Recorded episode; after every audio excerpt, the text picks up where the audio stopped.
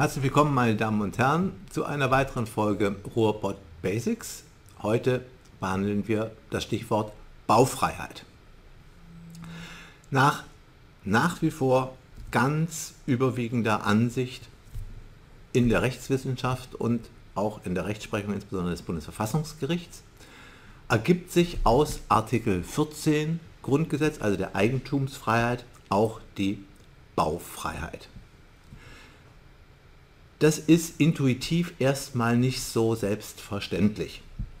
Häufig wird gesagt, naja, ob man bauen darf auf einem Grundstück oder nicht, das hängt insbesondere ja von den planungsrechtlichen Grundlagen ab. Also davon, ob der Bebauungsplan die Bebaubarkeit vorsieht oder ob es im unbeplanten Innenbereich liegt und deshalb die Umgebungsbebauung maßstäblich wirkt oder ob es eben im Außenbereich liegt. Und darüber zu entscheiden, ähm, ist Sache des Staates im Wesentlichen. Zusätzlich ähm, da dürfen sie ja nur bauen, wenn erschlossen worden ist. Wenn also das Grundstück mit Verkehrsanlagen und ähm, Daseinsvorsorgeeinrichtungen, also insbesondere Strom, Wasser, ähm, ausgestattet ist. Und das verlangt erhebliche Investitionen, also eine staatliche Leistung in die Infrastruktur. Und vor diesem Hintergrund spricht doch eigentlich vieles dafür, dass letztlich das Baurecht etwas ist, was durch staatliche Leistung erst hergestellt und dann also staatlich verliehen wird. Das war immer eine relativ starke Position, die das sagte. Diese Position kann dann häufig auch noch auf die Niederlande verweisen, wo das schon immer so war. Ähm, da gibt es aber eben einen ganz entscheidenden Unterschied, nämlich in den Niederlanden ist das System dadurch geprägt, dass der Staat durch Eindeichung das Land erst geschaffen hat oder große Teile des Landes erst geschaffen hat, also zur Verfügung stellt. Und wenn der Staat seine Leistung Eindeichung ähm, aufgeben würde, ähm, wäre auf einmal ein großer Teil des Grundeigentums unter Wasser und gar nicht mehr bebaubar, sowieso nicht. So, also vor diesem Hintergrund staatliche Leistung oder Baufreiheit ähm, muss man sich für ein System entscheiden. Und mit guten Gründen halten wir an der Baufreiheit fest, meine Damen und Herren. Ähm, Sie, müssen sich, Sie müssen darüber nachdenken, was wäre denn, wenn wir tatsächlich von einem staatlich verliehenen Baurecht ausgehen würden.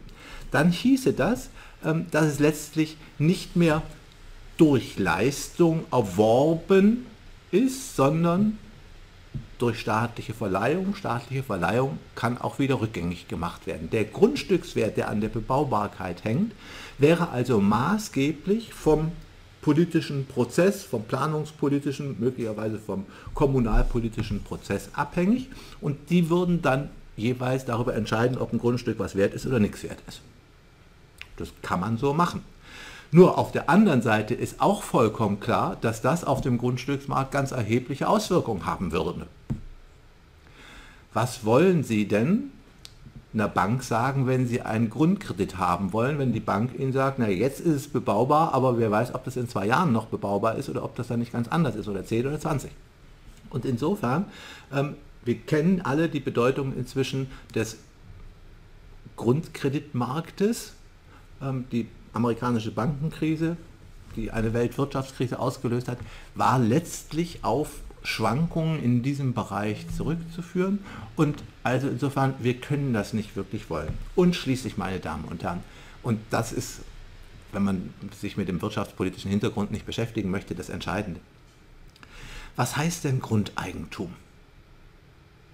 Warum schützen wir überhaupt Grundeigentum? Und zwar in einem unfassbaren Ausmaß. Ähm, die Grundbücher ähm, sind ein Riesenaufwand, den wir betreiben, die katastermäßige Erfassung, ähm, im BGB zahlreiche Regelungen über den Grundstückserwerb und die notarielle Beurkundungspflicht und so weiter.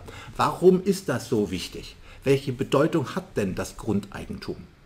Ja, meine Damen und Herren, wenn Sie mit dem Grundeigentum nicht mehr eine Position haben, die sie grundsätzlich jedenfalls zum Bauen berechtigt, dann heißt das, sie dürfen da Ackerbau treiben. Das heißt, das Grundeigentum, der Eigentumsschutz im, Grund, im Grundstücksbereich, der würde sich letztlich darauf beschränken, ähm, dass es ihnen das Recht verleiht, Rüben anzubauen. Und dafür würde sich der Aufwand, den wir da treiben, wirklich nicht mehr lohnen. Also insofern, es macht einfach keinen Sinn. Das hat umgekehrt zur Folge, dass wenn wir von der Baufreiheit ausgehen, dass dann grundsätzlich der Wert des bebaubaren Grundstücks dem Eigentümer zusteht. Das heißt, eine Abschöpfung des letztlich ja durch die Planung resultierenden Mehrwerts ist zwar bis zu einer bestimmten Grenze zulässig, aber nicht unbeschränkt. Wir würden wahrscheinlich sagen, jedenfalls bei der Hälfte ungefähr liegt da eine Grenze. Das heißt, grundsätzlich ist der Wert des Grundstücks im Grundeigentumsrecht verankert. Der Eigentümer braucht sich nicht dafür rechtfertigen, dass er diesen Wert realisiert, sondern die öffentliche Hand muss rechtfertigen, dass sie eingreift, dass sie also einen Teil des Wertes abschöpft. Weiter, jede planerische Maßnahme, meine Damen und Herren, die die Baufreiheit einschränkt, muss sich rechtfertigen lassen, weil ohne die planerische Maßnahme gäbe es mehr Freiheit. Und die Freiheit ist in Artikel 14 Absatz 1 in der Eigentumsgewährleistung zugrunde gelegt. Und das alles, meine Damen und Herren, ergibt sich aus dem Grundsatz der Baufreiheit und ich sehe nicht, dass wir davon in absehbarer Zeit wirklich wesentlich abweichen werden. Herzlichen Dank. Vielen Dank fürs Zuschauen. Wenn es Ihnen gefallen hat, abonnieren Sie uns gern oder geben uns einen Daumen nach oben. Bis zum nächsten Mal bei den Ruppert Basics.